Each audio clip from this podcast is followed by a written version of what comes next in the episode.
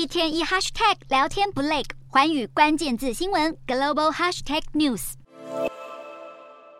国际货币基金组织 （IMF） 十一日公布世界经济展望春季报告，指出全球经济面临下行风险的同时，预估台湾今年的经济成长将为百分之二点一，与去年预估的百分之二点八下调了零点七个百分点。不过，在通膨率方面，则比其他国家缓和许多，今年预估将降至百分之一点九，与各国平均的百分之七相比，可见台湾的物价飙涨压力明显低于全球。至于二零二三年全球经济成长率预测，IMF 则是下修到百分之二点八，通膨率则是维持在百分之七的高位。由于高通膨使得各国潜在的价格压力不见缓解，劳动力市场依旧吃紧，同时央行快速升息的副作用明显，硬着陆的可能性急剧上升。报告中警告，乌俄战争和新冠疫情的负面影响可能会延续至今年，而各国的债务水准依旧高昂。IMF 还表示，由于金融风险上升，但通膨尚未彻底扭转局面，全球经济正在进入一个危险的阶段。目前的经济成长仍处在历史低位。